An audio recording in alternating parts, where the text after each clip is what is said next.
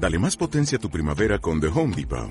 Obtén una potencia similar a la de la gasolina para podar, recortar y soplar con el sistema OnePlus de 18 voltios de Ryobi desde solo 89 dólares. Potencia para podar un tercio de un acre con una carga. Potencia para recortar el césped que dura hasta dos horas. Y fuerza de soplado de 110 millas por hora. Todo con una batería intercambiable. Llévate el sistema inalámbrico OnePlus de 18 voltios de Ryobi. Solo en The Home Depot. Haces más. Logras más.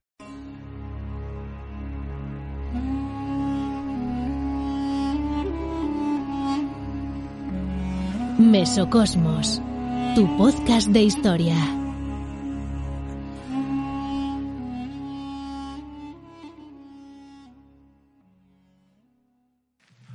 Cuando los franceses trataban de tomar las piezas a la bayoneta, sin cesar el fuego por nuestra parte, eran recibidos por los paisanos con una batería de navajas, que causaban pánico y desaliento entre los héroes de las pirámides y de Jena. Al paso que el arma blanca en manos de estos aguerridos soldados no hacía gran estrago moral en la gente española, por ser ésta de muy antiguo aficionada a ella. De modo que al verse heridos, antes les enfurecía que les desmayaba. Desde mi ventana, abierta a la calle de San José, no se veía la inmediata de San Pedro la Nueva, aunque la casa hacía esquina a las dos. Así es que yo, teniendo siempre a los españoles bajo mis ojos, no distinguía a los franceses, sino cuando intentaban caer sobre las piezas, desafiando la metralla, el plomo, el acero y hasta las implacables manos de los defensores del parque. Eso pasó una vez. Y cuando lo vi, parecióme que todo iba a concluir por el sencillo procedimiento de destrozarse simultáneamente unos a otros. Pero nuestro valiente paisanaje, sublimado por su propio arrojo y el ejemplo y la pericia y la inverosímil constancia de los dos oficiales de artillería, que rechazaba las bayonetas enemigas mientras sus navajas hacían estragos rematando la obra de los fusiles, cayeron algunos, muchos artilleros y buen número de paisanos, pero esto no desalentaba a los madrileños, al paso que uno de los oficiales de artillería hacía uso de su sable con fuerte puño, sin desatender el cañón cuya cureña servía de escudo a los paisanos más resueltos. El otro, acaudillando un grupo pequeño, se arrojaba sobre la avanzada francesa, destrozándola antes de que tuviera tiempo de reponerse.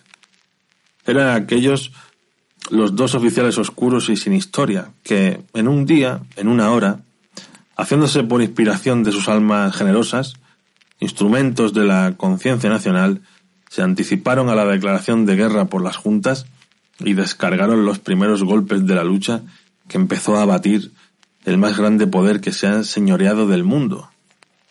Así sus ignorados nombres alcanzaron la inmortalidad.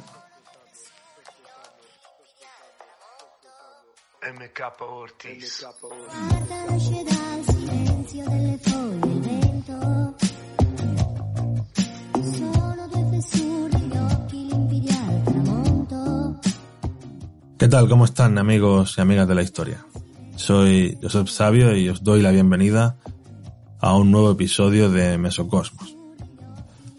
Hoy empezamos con un fragmento del 2 de mayo de los episodios nacionales de Benito Pérez Galdós y estos ignorados nombres a los que se refiere son ni más ni menos que Daoiz y Velarde, héroes de la Guerra de Independencia, guerra que que tuvo lugar en España entre 1808 y 1814 contra ni más ni menos que Napoleón Bonaparte, quien se había hecho con la corona de España tras las abdicaciones de Bayona, donde Fernando VII y Carlos IV vendieron la corona al pequeño corso. En España vamos a ver, al igual que en otros lugares de Europa, cómo hay un rechazo frontal contra Napoleón se podría hablar del síndrome de Napoleón. Exportar tu idea de libertad a otros pueblos o naciones provoca en esto rechazo. Pero no solo rechazo, sino también nacionalismo y conservadurismo. Sin duda, España, Italia y Alemania cumplen eso a la perfección, pues fueron zonas de Europa que se enfrentaron con todo a Napoleón. La pregunta es, cómo se había llegado a esa situación. Recuerda, puedes escuchar un nuevo capítulo de Mesocosmos Historia todos los jueves a partir de las 8 de la tarde, hora española, o encontrar todo nuestro contenido a la carta en nuestro canal de iBox. No olvides dejar un like y escribir un comentario. Síguenos en redes sociales, donde nos puedes encontrar como Mesocosmos Historia. Mesocosmos, tu podcast de historia.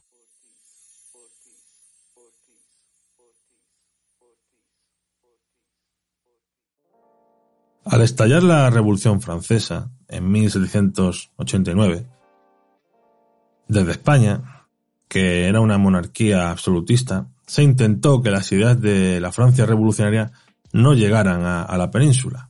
Bueno, ni a la península ni a América. De hecho, se llegó a prohibir el francés, pero este intento fue parcial, pues el impacto de la revolución era difícil de disimular, y muchos burgueses y comerciantes españoles estaban al tanto de lo que pasaba en Francia. Incluso se entró en guerra contra la Convención en el año 1792. No olvidemos que el rey Carlos IV de España era familiar de Luis XVI de Francia, y aparte de que eran familia, ningún rey quería acabar en la guillotina en aquella época. Bueno, ni en aquella época ni en ninguna. Bien, dicho esto, quiero hacer una consideración previa a tener muy en cuenta, y es conocer qué es una monarquía absoluta y qué es un régimen liberal, pues son conceptos que van a aparecer a lo largo de todo el episodio y que conviene tener claro, pues a veces se confunden o se les da un significado que no es el correcto del todo. Una monarquía absolutista tiene como características lo siguiente. Es una sociedad estamental. Está dividida en nobleza, iglesia y pueblo llano. Esto es importante porque en unas cortes se vota por estamento, no por individuo. Por lo tanto, son tres votos. Si la nobleza y la iglesia se unen, ya ganan al pueblo, aunque éste sea más numeroso que los otros dos juntos, como era lo que pasaba. Por lo tanto, es una sociedad que está basada en el privilegio, y los privilegiados no pagan impuestos. Tampoco es una sociedad armónica, pues hay frecuentes conflictos sociales. El sistema es jerarquizado, donde en la cúspide está la aristocracia latifundista, que es la que controla buena parte de la tierra, y es una propiedad vinculada, es decir, que no está en el mercado, es decir, no se puede vender esa tierra de, de estos aristócratas. Esto, claro, conlleva frenos, obviamente, conlleva frenos al desarrollo económico, al mercado capitalista, al comercio y a los cambios políticos, ya que el absolutismo es una estructura política que tiende al dualismo con el Estado y la Iglesia, el Estado de los señores, y son prácticamente estados dentro del propio Estado y por lo tanto no quieren cambios, no quieren que nadie entre. Y esto provoca, claro, pues que haya gran tensión y que haya un grupo de personas pues que pertenecen a la burguesía, fundamentalmente intelectuales, comerciantes, y personas dedicadas a profesiones liberales, pues que están en contra del absolutismo. Porque, aparte de que se está poniendo un techo a la economía, también se pone un techo a la vida política.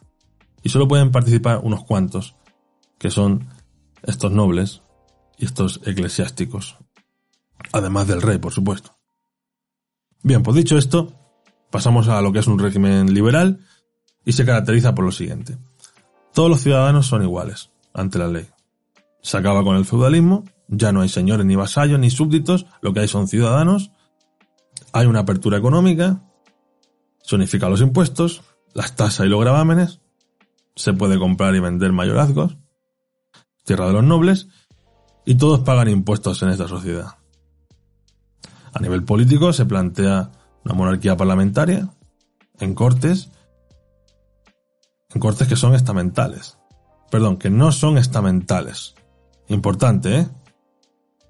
Importante. Ya no es tres votos, sino ya es voto por individuo. Además eh, de pedir responsabilidad política a los cargos políticos, como debería ser, ¿no? Y también el régimen liberal puede ser republicano. Caso de Estados Unidos o la Francia revolucionaria de 1792. También en el régimen liberal se apuesta por la meritocracia y el ascenso social no importa cuál sea tu cuna. Aunque esto es bastante matizable. ¿eh? Por lo tanto, esta va a ser la gran pugna que va a haber en finales del siglo XVIII y principios del siglo XIX, el absolutismo versus el liberalismo. Bien, habiendo hecho este pequeño repaso a lo que es el absolutismo y el liberalismo, recapitulando, en 1789, como sabéis, se produce la Revolución Francesa. Además, en Mesocosmo la hemos tratado en temporadas anteriores. Y la cuestión es que España entra en guerra contra Francia en 1792 contra la Convención, contra Robespierre y compañía, contra los jacobinos. Bueno, mejor dicho, hay una coalición europea contra Francia y la paz eh, con el país vecino llegó en 1795 cuando ya estaba el directorio, cuando estaba Barras y compañía. Y en 1796 se firma el Pacto de San Ildefonso, que básicamente consiste en una alianza de Francia y España contra Inglaterra. ¿Por qué España entra en este pacto? ¿Qué es, ¿Cuáles son sus motivaciones? Básicamente porque Inglaterra interfiere en el comercio americano. Además, España atraviesa una profunda crisis económica muy importante, ya que sufre un estancamiento, malas cosechas y necesita por tanto tener un aliado potente como es Francia. En los años siguientes, a 1796, vemos en Francia el ascenso de Napoleón, el cual también tiene varios episodios en Mesocosmos. Napoleón da un golpe de Estado al directorio, lo que se conoce como el 18 Brumario, y pasa a ser cónsul. Y de cónsul, a los pocos años va a pasar a emperador y comienza una campaña de expansión de, Francia por toda Europa, donde se va a enfrentar a italianos, a austriacos, a prusianos, a rusos y por supuesto su enemigo número uno es Inglaterra. Pues bien, Napoleón mantiene el pacto de San Ildefonso con España y va a arrastrar a esta a diversas guerras o enfrentamientos con Inglaterra, donde España va a sufrir duras derrotas las cuales le va a salir muy caras, como la del Cabo de San Vicente o la célebre batalla de Trafalgar en las cercanías de los Caños de Meca, en Cádiz, que tuvo lugar el 21 de octubre de 1805, donde una escuadra franco-española dirigida por Villeneuve es curioso porque España puso los barcos y, y Francia puso el almirante. Bien, pues esta escuadra franco-española es derrotada por el almirante Nelson, que por cierto murió en la batalla. Y con esta derrota, eh, bueno, pues España se queda sin barcos, por lo tanto Napoleón también se queda sin barcos, y el corso desiste de invadir Inglaterra. Entonces, ¿qué hace? Si no puedo atacarlos por mar, los voy a atacar por tierra, pero esto hay que matizarlo. Entonces dice, bueno, pues voy a preparar un bloqueo continental un bloqueo continental contra Inglaterra que va a consistir, grosso modo, en prohibir la entrada de productos ingleses en Europa y también en las colonias de los países aliados de Napoleón. Por ejemplo, España.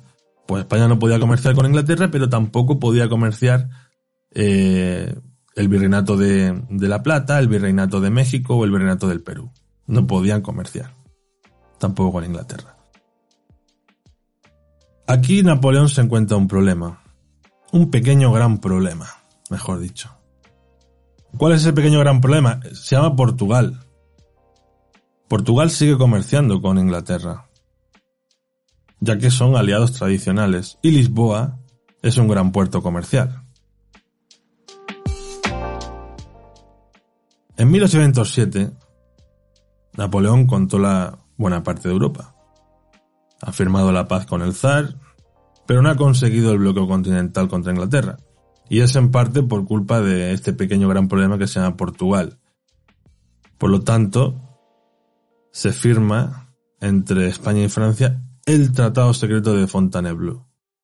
por el cual ambos países invaden y se reparten Portugal. Como he dicho, Portugal era aliado de Inglaterra y por eso el interés de Napoleón de controlar el, el país luso, ya que desde la derrota de Trafalgar en los caños de Meca, la forma de bloquear a Inglaterra no podía ser por mar, sino que había que bloquearla por tierra y así poder controlar los puertos más importantes de Europa y, por lo tanto, imponer de forma efectiva el, el bloqueo. El bloqueo a los productos ingleses, claro. Por lo tanto, ejércitos franceses van a entrar por Irún, en la frontera oeste de los Pirineos, con la idea de invadir Portugal. Hasta aquí todo bien. Pero las tropas francesas, además de marchar hacia Portugal, comienzan a marchar sobre importantes ciudades españolas, que no están precisamente de paso para llegar a Portugal, como son Barcelona, Madrid, Valencia o Andújar. Además, solo tenían autorizado entrar 28.000 soldados franceses y a principios de 1808 había en la península alrededor de 100.000.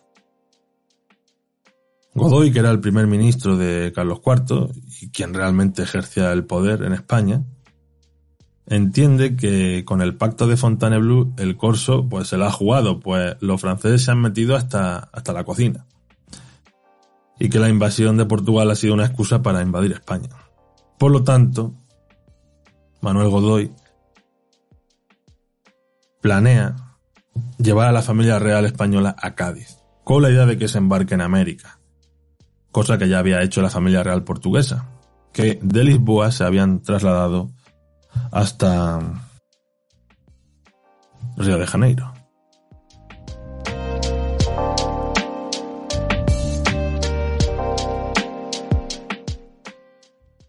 Antes de que se lleve a cabo este plan de llevarse a la familia real española a Cádiz con la idea de que embarque en América, se produce el motín de Aranjuez, donde el partido fernandista, que son favorables a Fernando VII, entran en el Palacio de la Granja y hacen caer a Godoy. Las causas de este motín son varias. Hay malestar por malas cosechas, una crisis económica muy seria con una deuda galopante, se gastaba diez veces más de lo que se ingresaba, y aparte hay un malestar porque hay tropas francesas en España y no se saben muy bien las intenciones de estos.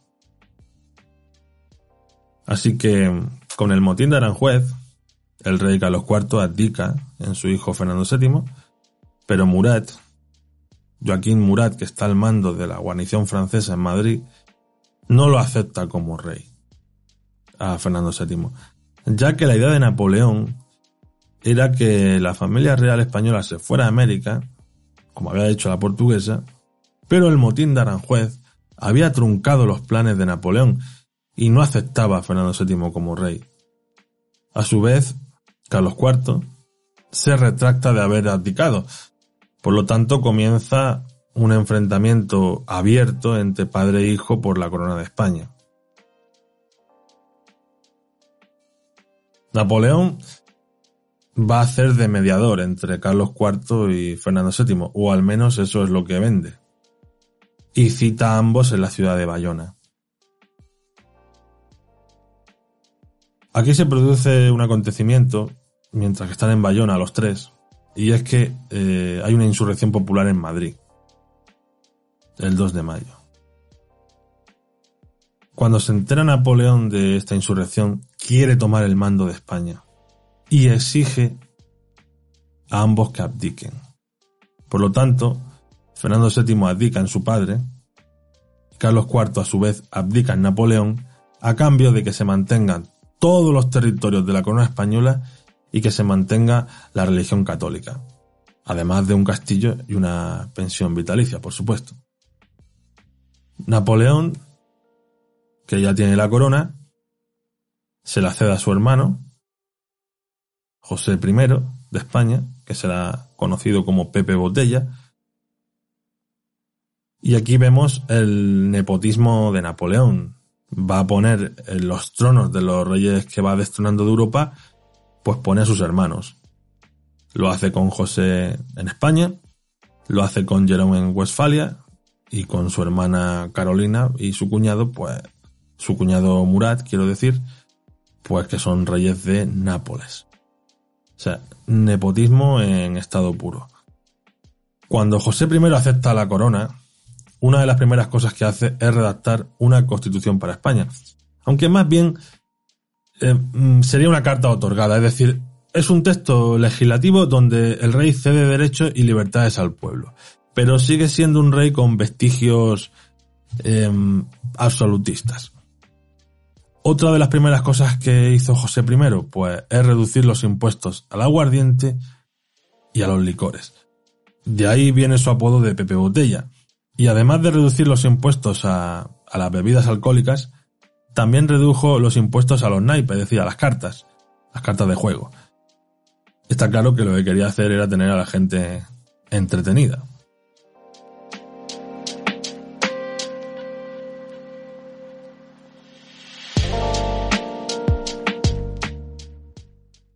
Es interesante detenerse en el 2 de mayo de 1808, ya que se produce un hecho muy recordado en la historia de España. Ese día, mientras Fernando VII y Carlos IV están en Bayona, un destacamento francés prepara la salida de España del último miembro de la familia real española, un niño conocido como Francisco de Paula. La idea que tienen estos franceses es llevárselo con el resto de la familia real española a Francia. Pero aquí se va a producir algo que no esperan los franceses, y es que una multitud de españoles y españolas se agolpan en las cercanías del Palacio Real y comienzan a gritar que no se lo lleven, que no se lo lleven, ¿no? Que nos lo llevan, que no se lo lleven. Y se produce ahí una especie de mantra en esta concentración y estos gritos pues van a más, de los gritos se pasa a la rabia y de la rabia pues se pasa a la acción. Y la población de Madrid se amotina contra la guarnición francesa dirigida por, por Murat. Y por toda la ciudad se producen combates, luchas, donde se van a vivir momentos de gran violencia, de extrema violencia. Obviamente, la superioridad de las armas francesas es un problema a tener muy en cuenta, sumado a que el ejército español ha sido disuelto por lo tanto, no hay una organización militar y esto hace más vulnerable a la población de Madrid. Aquí vamos a ver duelos de sables contra navajas o cargas de caballería contra personas a pie. De ese día hay muchos nombres, pero seguramente los más recordados son los antes citados Daoiz y Velarde, que fueron dos capitanes de artillería que se unieron a la revuelta popular cayeron y cayeron en combate ese día. Daoiz y Velarde representan la unión del pueblo español con su ejército, pues había sido disuelto, como decía, y los que no habían sido licenciados habían pasado a ser parte de tropas auxiliares de los franceses. Por lo tanto, no podían atacar a los franceses. Y Daoiz y Velarde rompen esto. Bueno, la represión de Murat sobre Madrid va a ser brutal. Para él los madrileños han llegado demasiado lejos y van a pagar con sangre esta, esta acción. Por lo tanto nos encontramos con fusilamientos los días posteriores para dar un gran escarmiento a los madrileños por esta, por esta acción. Por esta acción que ha costado la vida de, de soldados franceses y que tanto ha molestado al emperador Napoleón. La pregunta sería, ¿todo esto pasa por un niño? ¿Te vas a batir en duelo con una navaja contra los mejores soldados de Europa que han arrasado a los prusianos en Austerlitz y por un niño que ni conoces? Yo pienso que que se lleven al niño, Francisco de Paula, es la gota que colma el vaso de este malestar que ya había. Tenemos en cuenta varias cosas. Los franceses han llegado a España y se han metido hasta en la cocina. Hay un pasotismo, tanto de las Cortes como del Consejo de Castilla, como de los reyes, el ejército ha sido disuelto, y los franceses han llegado con su anticlericalismo, han profanado iglesias, han destruido algunas de ellas, las usan como cuarteles, han saqueado, han violado. Y además hay ciertos sectores aristocráticos de la iglesia que, que no querían a estos franceses porque traían las ideas de la revolución y están azuzando al pueblo para que ataque a estos soldados de Napoleón. Por lo tanto, todo esto mezclado, todo este malestar, estas malas sensaciones que hay, ¿no? Porque no sabes qué está pasando, es decir, ves soldados franceses pero no sabes qué hacen aquí. Ahora resulta que la iglesia es un cuartel. Tenemos que tener en cuenta que España en ese momento era un país católico practicante. O sea, poca broma con esto. Quiero decir que era una gran afrenta que un cuartel, o sea, que una iglesia pasara a ser un cuartel. Y no solo eso, sino que también la estaban saqueando y se estaban llevando las obras de arte de las iglesias, ¿no? Entonces, claro, todo esto junto y ver ese pasotismo y tener la sensación de que los reyes se han ido o los han secuestrado y ahora encima se llevan al niño este pequeño. Y ya encima si tienes a alguna aristócrata que está, venga, hay que atacar a los franceses, no tal, o al monje este sediento de la Inquisición sediento de sangre diciendo que, que, estos son, que los franceses son el demonio y tal. Pues claro, todo esto explosiona ese 2 de mayo. Bueno, y ahí tenemos la, la todavía expresión, ¿no? Se va a armar el 2 de mayo. Es decir, es algo, pues, pues eso, una unión de factores que, que, que, que explosionan y provocan ahí una histeria colectiva, podríamos decir, un, una insurrección. Y como, como decía, sablazos, navajazos, cañonazos. En fin, tuvo que ser algo eh, realmente dantesco, ¿eh? Ese momento. El pueblo de Madrid se llevó. Se llevó bastantes palos, ¿eh? Porque al principio parecía como que iban a, poder contra esa guarnición francesa, pero no tenían en cuenta que había otras guarniciones cercanas a Madrid y que fueron en apoyo a, a Murat y fueron los que repartieron leña, como se suele decir. Bueno, Francisco de Goya no fue ajeno a estos episodios del 2 de mayo y nos dejó geniales obras sobre la ocupación francesa, eh, donde Goya pues destaca el heroísmo del pueblo español frente a las tropas de Napoleón y además pues vemos la crueldad, la angustia y ese padecimiento moral que, provoca la guerra. ¿no?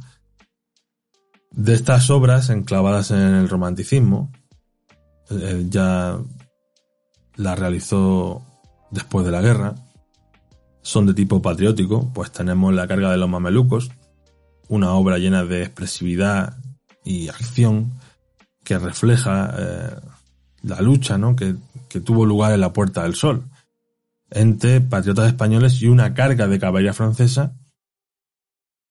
Y bueno, las caras de ambos demuestran un combate a muerte entre sablazos y navajazos con una violencia extrema donde el pueblo de Madrid pues combate enérgicamente por su patria frente a los invasores.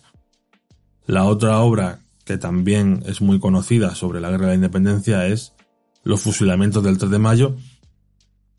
También se conoce como el 3 de mayo simplemente o como los fusilamientos en la montaña de Príncipe Pío. Bueno, es una imagen de, esa guerra que ha quedado para la posteridad, una obra llena de dramatismo, de sinrazón, de rabia, de impotencia, de muerte, eh, donde vemos a unos soldados franceses que están listos para fusilar a un grupo de, españoles. El momento está iluminado con un farol que nos muestra las caras de los españoles. los cuales cada cual acepta su inminente final de diferentes formas. Uno de ellos está con los brazos abiertos, otro está rezando, otro se tapa los ojos y a la derecha pues hay un grupo que son los siguientes que van a ser fusilados que también cada uno pues expresa de una manera ese, ese momento, ¿no? ese sufrimiento. Por otro lado, los franceses aparecen como en bloque, como si fueran una máquina de guerra, eh, sin ver sus caras.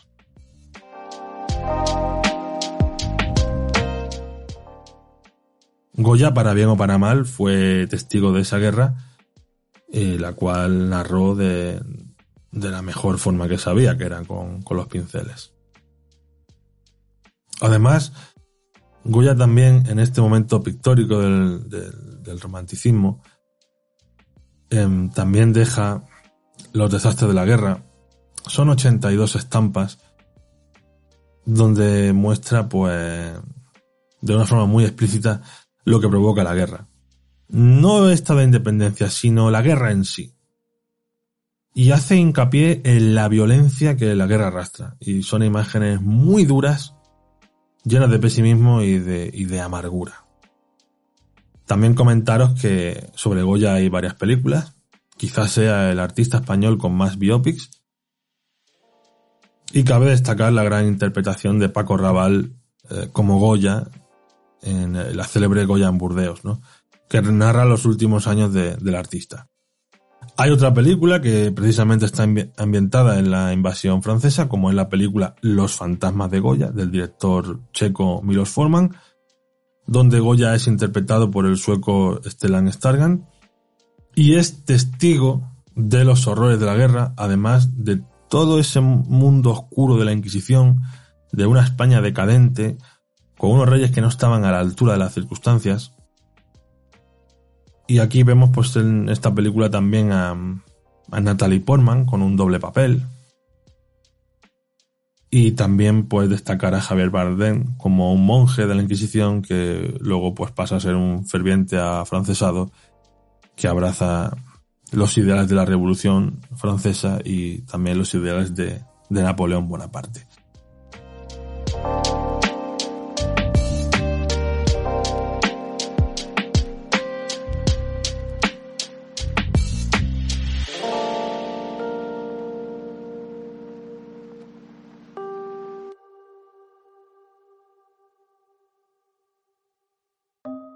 Te has suscrito a Mesocosmos Historia? Puedes hacerlo desde un euro con cincuenta al mes desde la pestaña Apoyar en iVoox. A cambio recibirás contenido exclusivo y acceso a sorteos y regalos. Además, nos ayudarás a seguir haciendo historia. Mesocosmos, tu podcast de historia.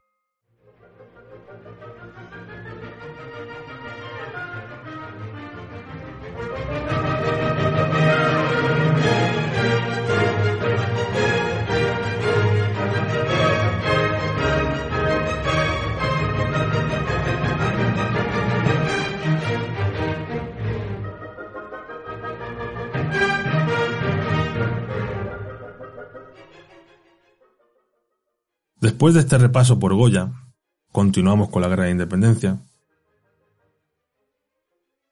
Y hay que tener en cuenta que después de los sucesos que tienen lugar en Madrid el 2 de mayo, pues va a tener una gran repercusión esa insurrección. Va a estallar por toda la península un movimiento antifrancés. Y aquí nos encontramos con diversas ciudades de la geografía española como Sevilla, Cartagena, Zaragoza, Oviedo, entre otras. Estos son los inicios de la de Independencia contra Napoleón, guerra que va a declarar el alcalde de Móstoles. Por lo tanto, el inicio de la lucha armada está promovida por el pueblo español, pues la nobleza y las instituciones o pasan del tema o han claudicado frente a los franceses. Por lo tanto, la resistencia contra Napoleón tiene un carácter popular. Y eso también pasará en otros lugares de Europa, como en Alemania y en Italia también. El movimiento antinapoleónico también tiene un importante carácter popular.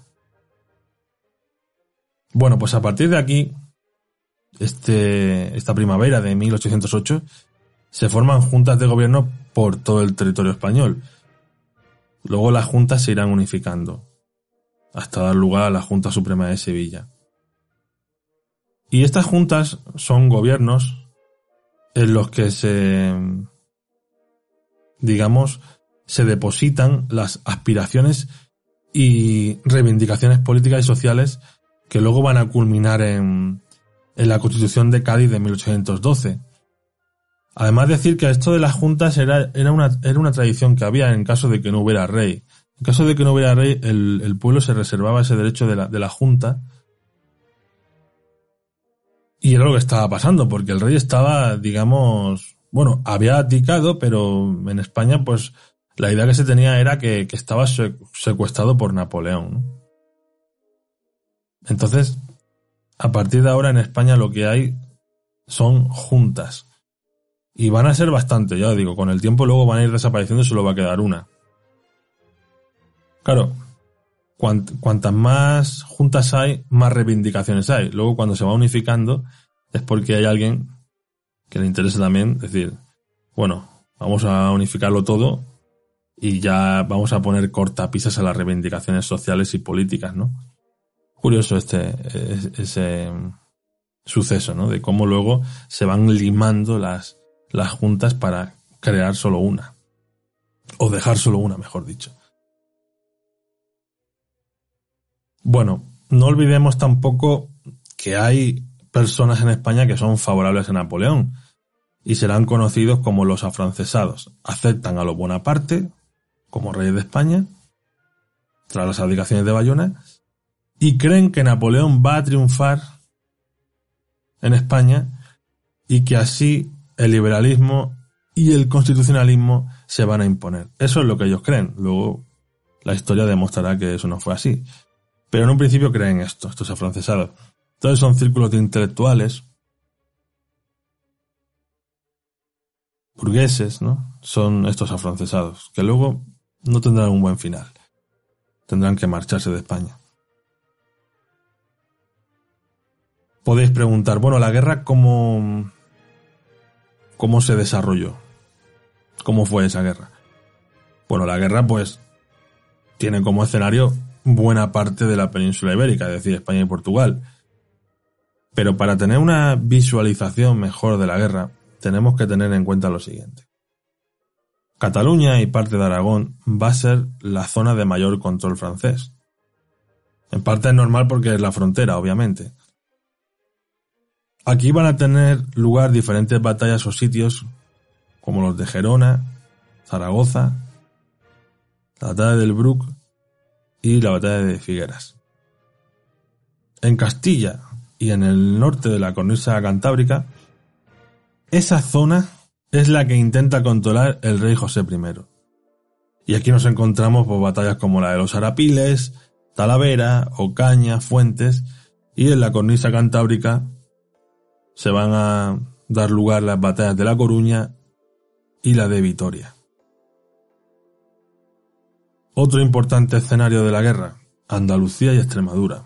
Es donde está buena parte del ejército español y donde está Cádiz, que Cádiz es el bastión de la libertad, porque ahí es la ciudad que resiste, donde se organizan las cortes. Y nos encontramos con la batalla de Bailén, con la Albuera, entre otras destacadas acciones bélicas. Y pasamos a una zona, la última, no por ello la menos importante, como es Portugal, y aquí nos encontramos con las batallas de Torres Vedras, Coimbra y Oporto. Portugal es importante, yo diría que es muy importante, porque supone la entrada de los contingentes ingleses dirigidos por, por Wellington por el duque de Wellington.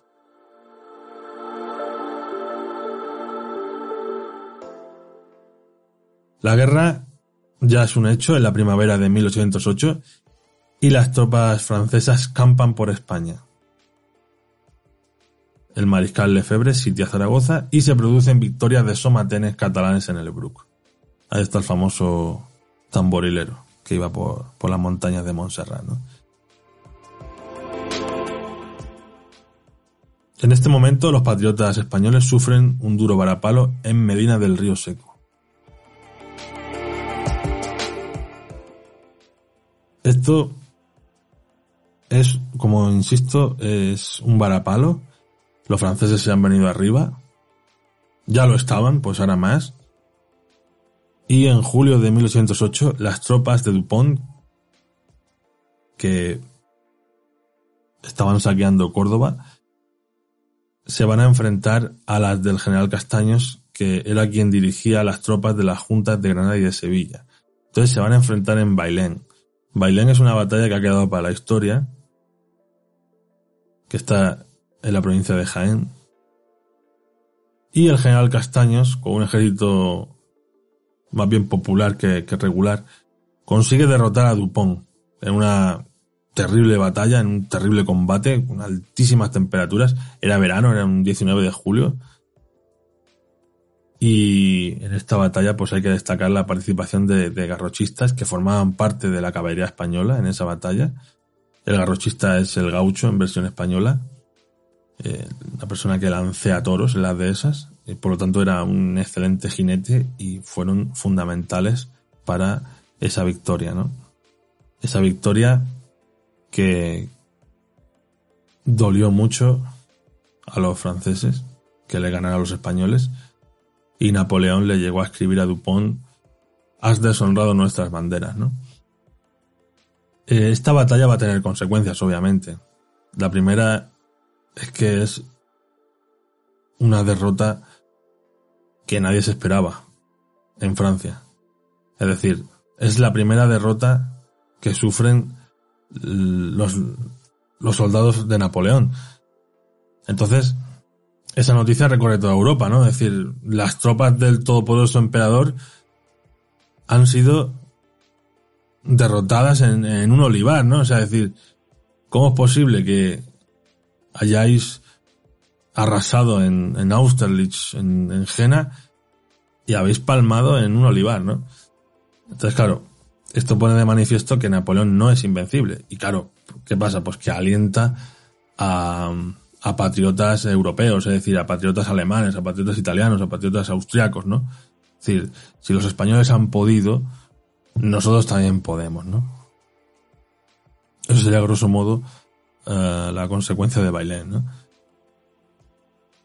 Y a nivel interno, ¿qué pasa? Bueno, pues a nivel interno lo que provoca es que los franceses abandonen el sitio de Zaragoza, que estaba dirigido por el mariscal Lefebvre, también abandonan el sitio de Gerona, y el rey eh, José I Bonaparte abandona Madrid y pone rumbo a Vitoria. Las juntas que tienen el poder en España piden ayuda a Inglaterra. Claro, para luchar contra Napoleón hay que tener un aliado. Le han ganado en un olivar, pero bueno, esto no ha sido suerte, pero la guerra va a ser muy larga y hace falta un aliado. Y hace falta un aliado del calibre de Inglaterra. Además que es el único que te puede ayudar, porque toda Europa está prácticamente controlada por, por Napoleón, ¿no? Salvo Cerdeña, Malta, Gibraltar, que también era británica, pues obviamente hay que convencer a los ingleses en esta, en esta guerra. Obviamente mm, aceptan, ya que atacar a Napoleón en la península supone minar su poder, y se forma una alianza hispano-anglo-portuguesa. Al mando va a estar el duque de Wellington. Por aquel entonces era conocido como Arthur Wellesley. Lo de Wellington será posterior a la guerra contra Napoleón. Pero bueno, nosotros en el episodio vamos a decir Wellington. ¿vale? Del duque de Wellington. Ese verano de 1808, los ingleses desembarcan en Lisboa, que resiste a los franceses con una línea fortificada que es de Torres Vedras. Derrotan a los franceses en Cintra, que está al lado de Lisboa. Y entonces aquí pasa una cosa, y es que mmm, la Gran Hermana está sufriendo constantes contratiempos, ¿no? que si Bailén, ahora esto de Cintra. Napoleón ya empieza a ponerse un poco nervioso. Y dice, pues yo voy a ahora a participar en España, voy a ir personalmente. Entonces, va a preparar una campaña para restablecer el orden en la península. ¿Y qué sucede? Pues que a final de año, noviembre, se producen diversas derrotas españolas en Zorzona, Gamonal, Espinosa y Tudela. Se rompe la línea defensiva del Ebro, por lo tanto, los franceses sitian de nuevo Zaragoza. En estos sitios de Zaragoza cabe destacarse la, figura de la barcelonesa Agustina de Aragón, que se ha convertido en uno de los símbolos patrios de España. Participó como artillera en esta guerra contra los franceses. Y claro, ¿qué pasa? Los franceses han vuelto a tomar la, la iniciativa. Ante estos hechos, pues se unifican las juntas y se crea la Junta Central, la cual va a tener la sede primero en Aranjuez, luego en Sevilla y posteriormente en Cádiz. Al mando de esta Junta Suprema va a estar el Marqués de Astorga. A su vez, Napoleón sigue ganando terreno. Atraviesa Somosierra y los franceses vuelven a tomar Madrid. Por lo tanto, reponen en el trono a José I y dictan nuevas medidas. ¿Qué medida va a dictar? Pues abolir la Inquisición, extinción de los derechos feudales y supresión de las aduanas interiores. Claro, te quieres ganar a los burgueses, obviamente, ¿no? Bien. En enero de 1909 Napoleón tiene que abandonar España. En Austria se ha producido un levantamiento contra los franceses, está liderado por el conde Stadion, que intenta un levantamiento nacional en el cual se llama a los pueblos alemanes para que se levanten contra los franceses. La llamada no va a tener el efecto esperado y franceses y rusos van a ocupar Prusia y, luego, pues claro, obligan a los austriacos a retirarse hacia Bohemia. Por cierto, Napoleón va a entrar a cañonazos en Viena. ¿Quién estaba en Viena en ese momento? Pues estaba Beethoven, y Beethoven le había dedicado una sinfonía a Napoleón, la del emperador, luego, cuando bombardeó Viena, tachó ese nombre, ¿no? Ya dejó de llamarse la Sinfonía del Emperador. Además, Beethoven estaba en su casa, en el sótano, con, con almohadas en, los oídos. Ya tenía problemas de sordera. Le sentó fatal a, Beethoven que, Napoleón bombardeara Viena. Bien, aunque Napoleón ha salido victorioso de este de esta situación, ha perdido tiempo. Ya a España le está costando tiempo y soldados. Claro, ¿qué pasa? Napoleón, cuanto más territorios controla, más disperso tiene sus tropas. Por lo tanto, más problemas se encuentra. Y esta va a ser la tónica habitual a partir de ahora. Van a aparecer problemas por todos los sitios. Y España es como que ha abierto esa, esa caja, ¿no? De, problemas. Se puede decir. Como estaba diciendo, Napoleón está en Viena. En ese momento se está produciendo en España, en Zaragoza, eh, el segundo sitio de Zaragoza. Entonces están atacando Monsi, Mortier y Lens. Al final van a tomar la ciudad en febrero de 1809. Si nos desplazamos de frente, nos vamos a Galicia, en Galicia se produce el desembarco inglés que está dirigido por Moore en La Coruña. Cerca de la ciudad se va a producir un combate. Ese combate lo ganan los franceses. Por lo tanto, se inicia otra ofensiva más eh, francesa hacia Madrid y hay una derrota española en Ucles. Os recuerdo que estamos en 1809. Bien, pues en el segundo semestre de ese año hay un nuevo asedio a la ciudad de Gerona, que por cierto, si vais a Gerona y vais a la catedral, vais a ver que le falta una torre. Y es porque la, destruyeron los franceses durante, durante este, este asedio. Bien.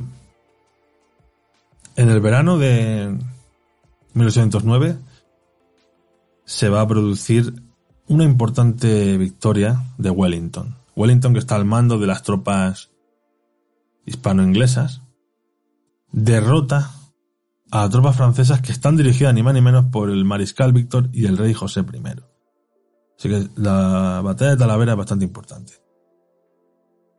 Y en noviembre de ese año hay un éxito desigual para ambos bandos. Pues los franceses ganan en Ocaña, pero son derrotados en Medina del Campo y terminan el año ocupando la ciudad de Gerona. Llegamos por tanto al año 1810. A inicios de este año casi toda la península está ocupada por los franceses. Quedan como zona de resistencia Lisboa, algunas zonas de Galicia, Cádiz y la España insular. Otro dato a tener en cuenta. La importancia de las guerrillas en la zona ocupada. Atacan constantemente a los franceses, sobre todo a sus sistemas de comunicaciones y transportes. Estas guerrillas se han formado en algunos casos por antiguos militares del ejército español y en otros casos por bandoleros, por bandidos. Por citaros algunos líderes de, estos, de estas guerrillas, pues ahí tenemos a Espocimina, al empecinado o al cura merino. Este año 1810 es también importante porque se convocan cortes no estamentales en Cádiz. Y se establece una regencia y se disuelve la Junta Suprema. Una regencia hasta que vuelva Fernando VII. Bien, esto de las cortes no estamentales es importante tener en cuenta, ya que los diputados que van a participar son elegidos por la provincia independientemente de que sean nobles, eclesiásticos o del pueblo llano. Y estos diputados pues van a ser militares, van a ser intelectuales, van a ser comerciantes, burgueses, también habrá eclesiásticos, por supuesto. Muchos de ellos lo serán, abogados también. Y a su vez, mientras está produciendo esto, esto en España, estas cortes, se están produciendo también juntas en América, como la de Buenos Aires, o la de México, o la de Santiago, o la de Caracas. En un principio, son juntas favorables a Fernando VII. Porque claro, no quieren enemistarse con Inglaterra, porque si se declaran a favor de Napoleón se van a enemistar con Inglaterra, que es con quien comercian. Entonces, en un principio se proclaman fernandistas. Pero estas juntas que hay en, en América son un arma de doble filo.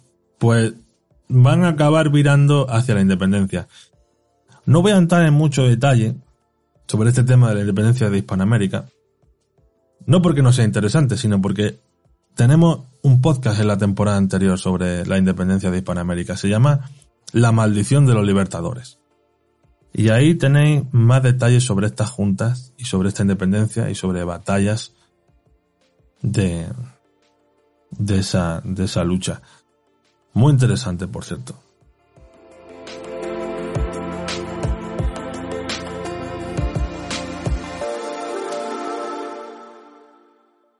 Pasamos al año 1811. El mariscal Massena toma el mando de las operaciones militares en España. Por lo tanto, marca un plan para expulsar a los ingleses de Portugal, que están siendo un auténtico castigo para, los franceses. Pero Wellington consigue rechazar el ataque de, de Massena en Torres de Bredas, que como os he dicho es la línea fortificada que protege la ciudad de Lisboa. Mientras, el mariscal francés Soult sufre una derrota importante cerca de Badajoz, en la conocida como Batalla de la Albuera, donde tropas hispano-inglesas se hacen con la victoria. En esta batalla participa un ignoto criollo que se llamaba José de San Martín. Había nacido en lo que hoy es Argentina. Pequeño su padre lo había llevado a España, había hecho carrera militar en el ejército español había estado en la guerra de las naranjas contra Portugal, la toma de Orán, y aquí en la Albuera era oficial del ejército español, había estado también en Bailén, lo habían condecorado. Y aquí en la Albuera va a estar luchando con un inglés. o sea, está bajo el mando, mejor dicho, de un inglés que había justamente atacado Buenos Aires en 1808, unas invasiones que había habido en Buenos Aires de los ingleses, pues aquí está codo con codo con este inglés, para que veáis la vida que a veces nos pone compañeros de viaje un tanto peculiares, ¿no? En fin, parece esto un chiste, ¿no? Un inglés, un argentino, un español, un francés, ¿no? Bueno, pues no ningún chiste, fue una, una guerra terrible, ¿no? Que, que hubo en, en España. Bueno, después de esta batalla que gana, que gana las tropas hispano-inglesas, San Martín también forma parte de esa victoria, pues abandona el ejército español, se da de baja. Él está al tanto de lo que está pasando en, en, Buenos Aires, lo que ha pasado en Buenos Aires el 25 de mayo de 1810, donde esa junta ha formado un gobierno autónomo, se ha fusilado al virrey que había sido puesto por Godoy y San Martín quiere participar en esa revolución. Fin, ¿qué pasará con San Martín? Al final del capítulo lo desvelaremos. Seguimos con ese año 1811. Los franceses consiguen ocupar Andalucía. Por lo tanto, ocupan Córdoba, Sevilla, Granada, Málaga. Solo queda libre de franceses la ciudad de Cádiz, la tacita de plata. Por lo tanto, es un momento bastante delicado. Y además, Suchet ha tomado mmm, Zaragoza, no, Tarragona y Sagunto. Y va a terminar conquistando Valencia a principios de 1812. Así que la cosa está bastante complicada. Bueno, llegamos al año 1812. Comienza ese año con una gran ofensiva hispano-inglesa en la cual se liberan Ciudad Rodrigo y Badajoz. Ese año es muy importante, hay que destacarlo porque Cádiz se convierte en el bastión de la libertad. Tras la caída de Sevilla, pues Cádiz toma el relevo como, como ciudad donde está el centro neurálgico de la resistencia española contra Napoleón. Allí se van a celebrar las Cortes de Cádiz, donde va a salir el texto constitucional de 1812, conocido como la Constitución Liberal de Cádiz o la PEPA, porque se promulgó el día de San José. Como había citado anteriormente, son cortes no estamentales y diputados de diversas provincias de España, tanto de la España peninsular como la de ultramar, y la mayoría de diputados eran de zonas urbanas, de tendencia liberal, comprometidos con hacer reformas en España, y eran conocedores de los preceptos de la Revolución Francesa aunque eran contrarios a Napoleón. Fijaros en esto que es muy importante, porque la propia Revolución Francesa va a inspirar otros textos revolucionarios, va a inspirar otras constituciones, va a inspirar a los patriotas españoles, pero van a luchar contra Napoleón. O sea, ya os he dicho que esto es como el síndrome de Napoleón, ¿no? Que tú intentas imponer tu idea de libertad y te rechazan. O sea, provocas un movimiento, digamos, un efecto boomerang, ¿no? Se vuelve contra ti esa, esa libertad, ¿no? Y aparte, bueno, aquí estamos hablando de que había gente de tendencia liberal. Pero es que también había gente más conservadora, que no eran absolutistas, sino eran ultra absolutistas. Eso también hay que tenerlo en cuenta. O sea, va a provocar ahí una mm, fusión de ideas contradictorias entre ellas pero que tienen el nexo de unión que luchan contra Napoleón. Esto es muy curioso. Y ya os digo, no solo es una cosa que pasa en España, pasa en Francia, o sea, sí, también pasa en Francia, porque se van a llenar las cárceles de de contrarios a Napoleón. Y va a pasar en Alemania, que todavía no existía como país, pero bueno, para lo que nos entendamos, en Alemania, y en Italia, que tampoco existía como país.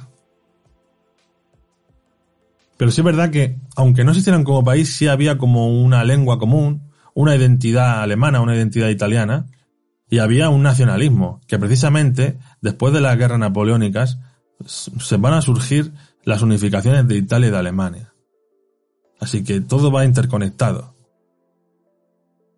Luego dicen que la historia no es interesante. La historia es fascinante y explica muchas cosas de la actualidad. Bueno, volviendo a las Cortes de Cádiz, también hay diputados eclesiásticos, aristócratas que representan al antiguo régimen, por lo tanto no eran favorables al liberalismo, ni a la Revolución Francesa ni a sus preceptos, la odiaban.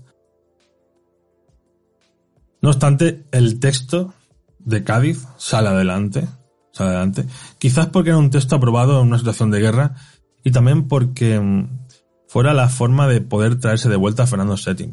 Esto también hay que tenerlo en cuenta, ¿eh? También juega, ese, ese factor juega también ahí sus cartas, ¿eh? Y bueno, era un texto muy novedoso para la época. Tuvo un gran impacto en España, también fuera de España, en Nápoles, por ejemplo. Y si bien en España fue una obra más teórica que política. O sea, decir, no, no, se llegó casi a la práctica, en muchos casos. O muchos preceptos que tenía no se llevaron a la práctica. Y bueno, se plantea la soberanía nacional, la división de poderes, poder ejecutivo, ¿no? legislativo y judicial. Eh, a nivel territorial se divide el país en provincias, reconoce como españoles los dos hemisferios, es decir, tanto los españoles que están en la península como los que están en América.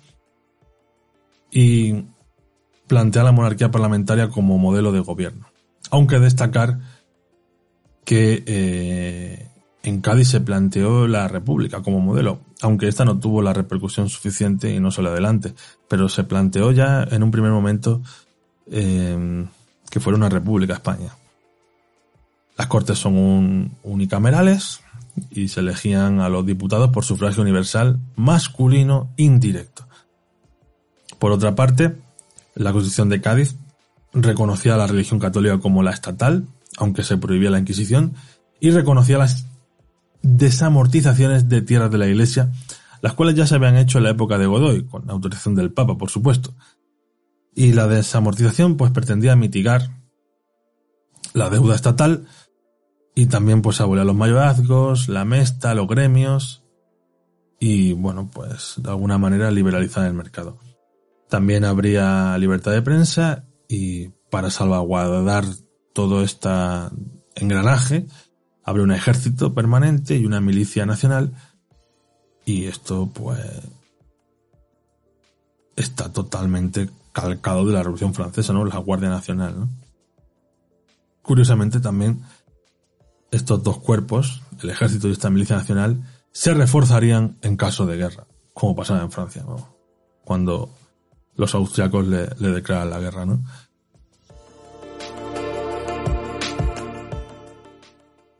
Seguimos con la guerra de independencia. Y hacia 1812, tras la derrota de Napoleón en Rusia, mm, las tropas francesas se van haciendo más vulnerables y es la hora del asalto final, el cual va a venir en diversas direcciones. Tras la victoria de, Wellington en los Arapiles, los franceses desisten de atacar Cádiz y marchan hacia Madrid. Pasando al año 1813, eh, Wellington de nuevo inicia desde tierras lusas una gran ofensiva. Los franceses se retiran de Andalucía y marchan hacia el norte del río Ebro. Se producen las batallas de Victoria y San Marcial, que sellan el fin de la invasión francesa en la península. Lo que queda del ejército francés movilizado en España es derrotado en 1814 cerca de Toulouse. Esta está considerada como la última batalla de la Guerra de Independencia Española, pues termina con la amenaza francesa sobre la península y de paso Wellington mina eh, más el, el poder de Napoleón en Europa. En 1814, como decía, las últimas tropas francesas se retiran. Francia, con la ayuda de Inglaterra, ha conseguido derrotar a Napoleón.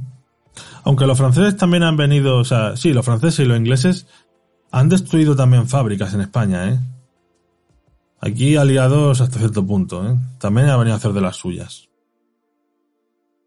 Bueno, pues se derrota Napoleón. Hay un texto constitucional liberal, el cual puede modernizar el país. Pero las intenciones de Fernando VII y su camarilla no es la de seguir con la constitución de Cádiz, sino derogarla y seguir con el absolutismo y la oscuridad. Recordaros que Napoleón le había devuelto la corona a Fernando VII, la corona de España y las Indias.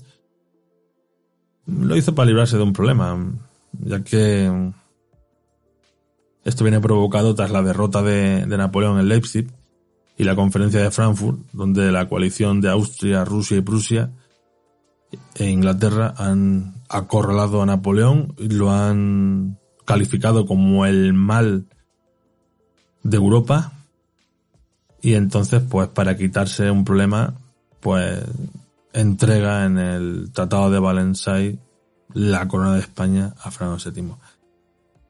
El regreso de Fernando VII a España no es tan deseado como se pensaba, pues con el manifiesto de, de los persas se, deroga la constitución de Cádiz de 1812, lo que provoca la vuelta al absolutismo, y además hay que decir que hay una reacción en toda Europa contra el liberalismo.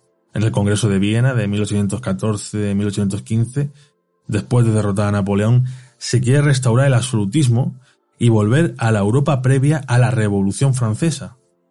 De hecho, en Francia se restauró los Borbones con Luis XVIII y se crea la Santa Alianza para combatir el liberalismo. Así que los liberales que habían luchado contra Napoleón para el retorno de Fernando VII, lo que les espera es deportación, encarcelamiento y muerte. Lucharon por la libertad pero no la pudieron tener, como diría Charlie García. Además se restituye la Inquisición, se cierran universidades, en fin, se cierran teatros, se cierran periódicos. Volvió la oscuridad a España.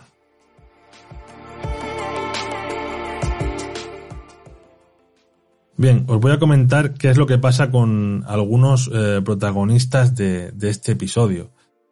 ¿Qué pasa con los afrancesados y con José I? pues muchos afrancesados tuvieron que exiliarse a Francia. ¿Y qué pasa con José I? Pues con fondos y joyas que se afanó de España, se instaló en Estados Unidos, concretamente en Nueva Jersey, donde se hizo construir una mansión, donde vivía con su amante, y allí estuvo unos 27 años, hasta que regresó a Europa, concretamente a Florencia, donde allí falleció, y actualmente está enterrado en Los Inválidos de París, que es donde también descansa su hermano Napoleón Bonaparte. ¿Qué pasó con el cuñado de ambos? Con Joaquín Murat, el que reprimió el 2 de mayo y acabó siendo rey de Nápoles. Pues que terminó como había hecho con muchos españoles, fusilado. Napoleón, bueno, me imagino que sabéis lo que pasó con Napoleón. Tras la derrota de Waterloo, acabó sus días en la isla de Santa Elena en el Atlántico Sur, a 2.000 kilómetros de Angola. ¿Qué pasa con Carlos IV? Tras las abdicaciones de Bayona, no regresó a España y pasó sus días en Roma. ¿Qué pasa con Godoy, Manuel Godoy, que era el ministro de Carlos IV? Pues tras el motivo de la juez, acabó viviendo en Francia. Con Goya, pues también se fue a Francia, se autoexilió y murió en Burdeos.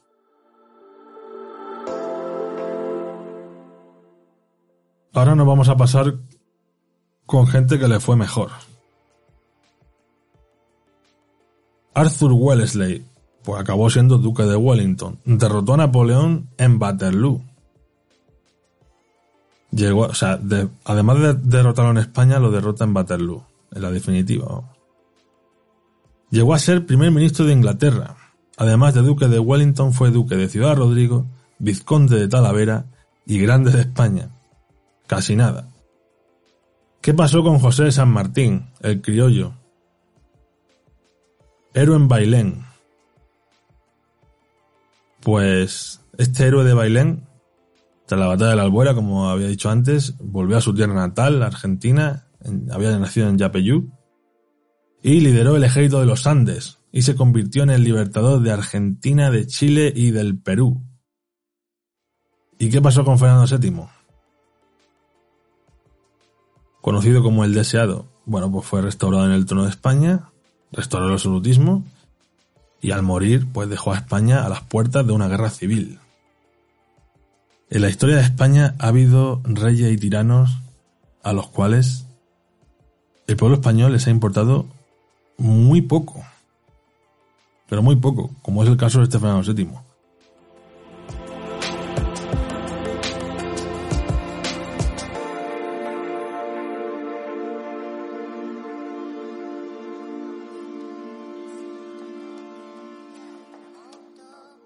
MK Ortiz.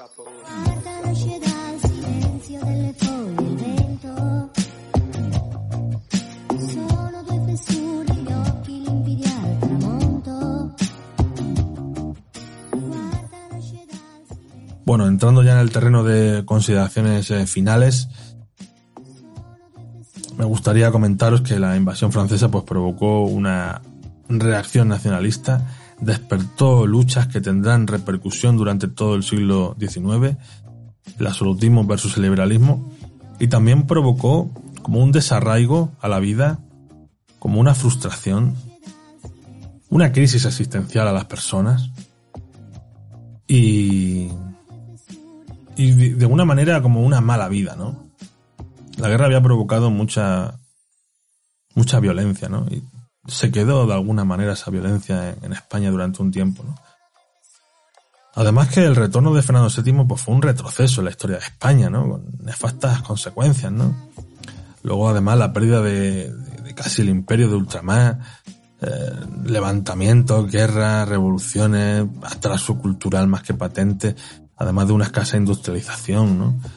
Y luego, pues claro, la crisis económica que ya había antes de la guerra y que se agudizó aún más con esta guerra de independencia y que arrastró a España al abismo, ¿no? difícil de salir y que fue un desastre, un desastre, ¿no? Para, para todo el siglo XIX, ¿no? Porque empezaba mal y terminó también mal con ese 98, con, con esa guerra de Cuba, ¿no?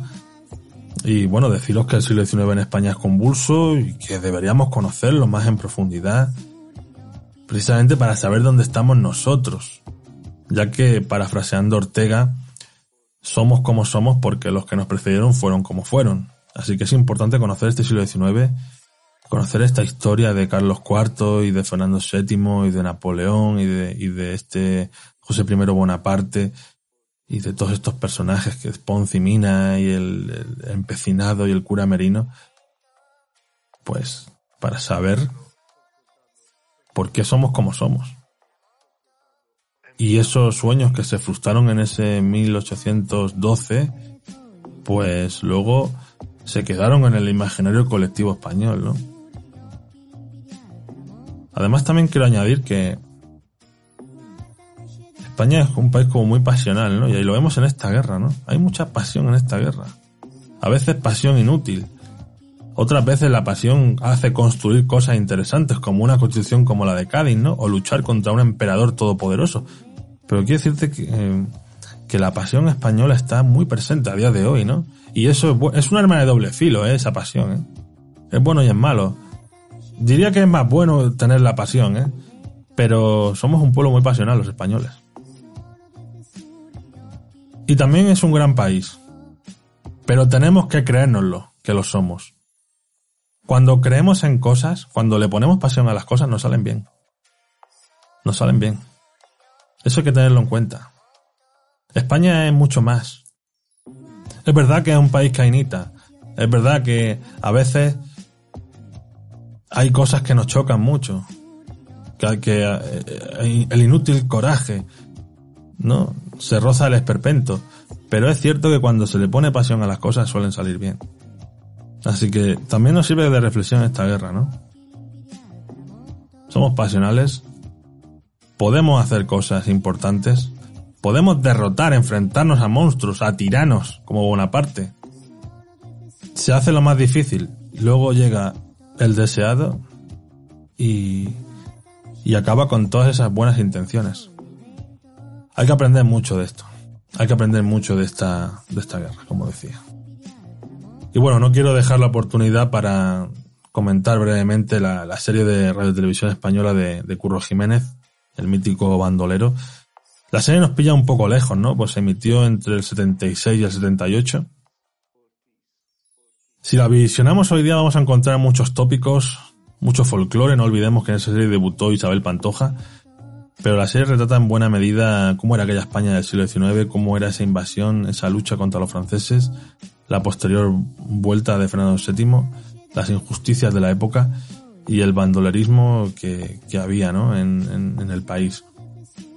Bandolerismo que era la única forma de sobrevivir en esa España devastada con todos estos acontecimientos que no eran ajenos a los protagonistas, ¿no? De ahí pues nos encontramos a Pepe Sancho como Pepe Sancho sí como el estudiante, Sancho Gracia que era el protagonista como un Curro Jiménez, eh, Álvaro de Luna como el Algarrobo y pese a que sea una serie lejana en el tiempo, fue muy popular y sigue siendo popular y ha tenido cientos de reposiciones en televisión española, cuenta con 40 episodios, era una serie muy bien hecha, eh, con un guion de Antonio Larreta y con grandes directores, pues los episodios tenían diferentes direcciones artísticas.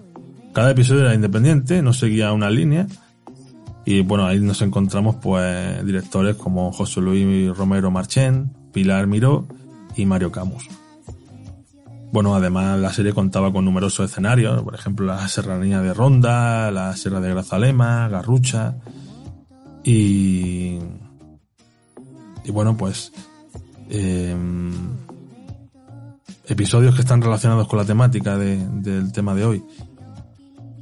Pues un estudiante, un fraile, un algarrobo, 20.000 onzas mexicanas y la batalla de Andalucía. Creo que hay alguno más también relacionado con la invasión francesa, pero esos tres son fijos. Y bueno, pues con Curro Jiménez nos vamos a despedir. La serie la tenéis disponible en Radio Televisión Española, en la web. Y muchas gracias por la escucha a toda la comunidad, gracias a los patrocinadores y estuvo en los mandos técnicos eh, Alex Mogo. Me despido con una reflexión que hizo Napoleón sobre, sobre España cuando estaba en la isla de Santa Elena. Todas las circunstancias de mis desastres vienen a vincularse con este nudo fatal. La guerra de España destruyó mi reputación en Europa, embaralló mis dificultades y fue una escuela para los soldados ingleses. Fui yo quien formó al ejército británico en la península.